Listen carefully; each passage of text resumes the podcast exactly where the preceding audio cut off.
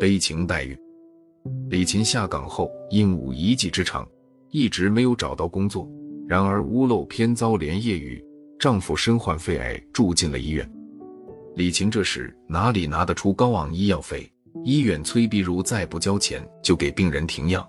李琴一把鼻涕一把泪的苦苦哀求，医院才答应再给她三天时间。丈夫入院之初，亲朋好友能借的都借了，李琴此时到哪里去筹措这笔巨额的医药费？更何况身边还有一个需要抚养的四岁的儿子。走出病房时，李琴是打结的心都有。天无绝人之路，就在李琴感到绝望时，有个人来到她身边。这个人是谁？说穿了就是个依托。他名叫王丽，四十出头，是医院里的一个钟点工。由于在医院干久了，认识不少医生。如今医院大多实行的是看病与工资挂钩的机制，医生就诊的病人多，那么工资就高，要开的多，医生的钱就挣得多。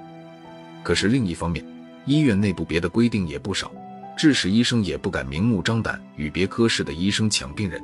这一来，医院里就造就了一些靠医生吃饭的医托和靠医托挣钱的医生。王丽找到李琴，是有笔大买卖出手。替李琴看病的刘大夫认识一对夫妇，男的叫杜春发，女的叫杨秋妹。这夫妇俩做服装批发生意，是有钱的主。然而他们也有不如人意的地方，即这对夫妇人到中年，却没孩子。尤其是杨秋妹，比老公更急，三天两头跑医院。由此也认识了刘大夫。刘大夫告诉他，虽然现在有许多科学手段能促使她怀孕。比如利用试管将双方卵子精子收集起来，而后进行人工培育。可是这些手段因为杨秋妹有先天性的心脏病，因而也不能采用。见钱眼开的刘大夫说：“办法嘛，也不是没有。关键是……”刘大夫斜视着对方，一副神秘的样子。在商场摸打滚爬了十多年的杨秋妹，一看对方那种神色，就揣摩到了对方那番话的意图。于是从坤包里抽出一沓人民币，将二十张老人头推到刘大夫面前，说：“大夫，只要你能让我有孩子，我不会忘记你的恩德。这是两千元，是一点辛苦费，事后我再报答你。”面对眼前求子心切的女子，刘大夫说：“现在关键是你不能生孩子，虽然我愿帮你培育一个新生命，可是这一切必须要个第三者。这样吧。”你能不能找位育龄妇女？医院利用现代化医学手段，将成功的胚胎植入她体内，由她带你生孩子。杨秋美迟疑地说：“你说代孕？”刘大夫用笔在办公桌上一边敲击一边说：“看来只有这个办法。只是我上哪找这样一个人？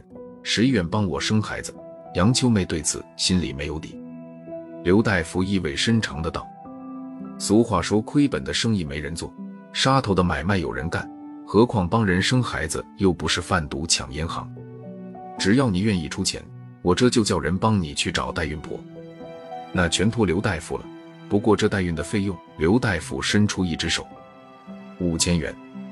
杨秋妹问，刘大夫嘴角一撇，说：“五千元，现在连条名贵犬都买不到，五万元。”杨秋美心里觉得贵了点，但还是同意了。谈妥后，刘大夫找来王丽，将两千元中介费交给了他。王丽拿到中介费，自然十分卖力。他在刘大夫的引导下，凭借一张三寸不烂之舌，便成功的说服了李琴。尽管此时落到李琴身上的代孕费用只有三万元，然而有了这三万元，丈夫不但可以继续进行治疗，而且还不用承担债务。不就是怀胎十月吗？这跟自己生孩子有啥两样？这活他接。不久，李琴怀上了杨秋妹夫妇的孩子，丈夫在医院进行化疗，也有人替她买单。不料就是这样，打击还是接踵而来。李琴虽然不再为丈夫治疗的费用担心，可是丈夫病情已入晚期，医院虽说不间断对病人进行化疗，把李琴代孕的钱花了个精光。丈夫还是仅仅多活了两个月，便撒手西去。李琴一次又一次哭得昏死过去，刘大夫担心李琴这样一次一次哭昏，情绪失控，可能导致流产。若肚子里的孩子流产，自己的过手费不但拿不到，杨秋梅一翻脸，那后果就更难预料了。刘大夫当然不想看到杨秋妹找上门来提出终止合同，他只能亲自上阵，将李琴由尸体上拉下来，安慰道：“你要节哀顺变，我们都尽了最大的努力了，你务必要为你肚子里的孩子着想。”作为一名代孕婆，李琴此时连悲痛的权利都没了，只能把眼泪往肚子里吞。办完丈夫丧事，李琴把所有精力都用在呵护肚子里的宝宝上。与此同时，杨秋妹对李琴肚子里的孩子那种关切程度也并不亚于李琴。毕竟，李琴孕育的生命是她的骨肉。她不但对代孕婆饮食起居进行科学合理的调配，而且还特意从家政公司找来一位小保姆，负责李琴的日常生活。除此之外，她还买来各类有关母婴的书籍、胎教的 VCD 碟片，给李琴做胎儿教育之用。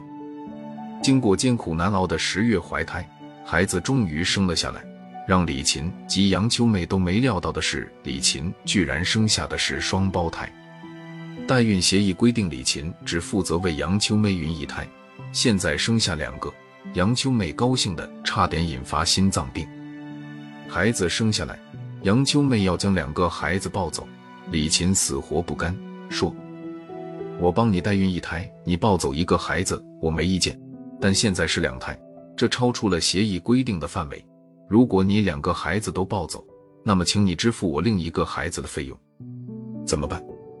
此时，杨秋妹虽然不情愿再付一笔庞大的代孕费，可也不愿将自己的亲生骨肉留给代孕婆。杨秋妹思来想去，终于凭借在商场练就的处事手腕，一脸微笑地说：“李琴，这孩子是我的，我肯定要抱走。你仅仅是代孕。”至于说到协议有缺陷，我承认，你为生一对双胞胎辛苦了，我也承认。这样，本着咱们姐妹不伤和气，你在妇产科的这些费用和月子里面工资及身体所需的滋补品均由我买单。另外，一次性我给你补偿两万元代孕费。毕竟咱们姐妹之间有着良好的业务往来，往后说不定还有合作的机会。这样你瞧行不？行，两个孩子我抱走。刚开始，李晴提出超生的费用。不过是个借口，其实她是舍不得怀里那两个可爱的孩子，这孩子毕竟是他身上掉下的肉。痛苦的考虑再三后，李琴终于妥协了。这次代孕经历，李琴深有感触，那就是不论做女人也好，做妈妈也好，一定得有钱。有钱即使不能生育，也可以雇佣别人代孕。坐完月子，李琴开始想往后继续替人代孕。作为一位下岗女工。此前不是围着逝去的丈夫转，就是围着灶台转，自己并没有多少谋生技能，还有一个小儿子需要自己独立抚养。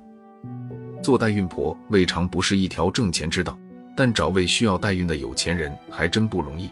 不过好在他已经认识依托王丽，这不，他抓起电话要约王丽吃饭，两人见面亲热的不得了。王丽干的就是依托，自然不会有钱不挣。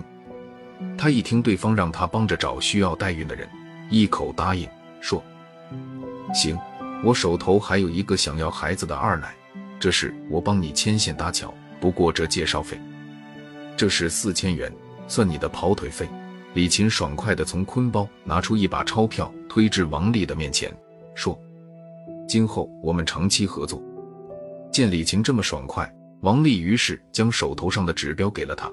心想：李琴不是说今后他们长期合作吗？对方正处在育龄期，跟他合作没错，跟他合作，自己岂不是又多了一条挣钱渠道？如果行情好，将来干脆干孕托。这样，在王丽的中介下，不久李琴又大起了肚子。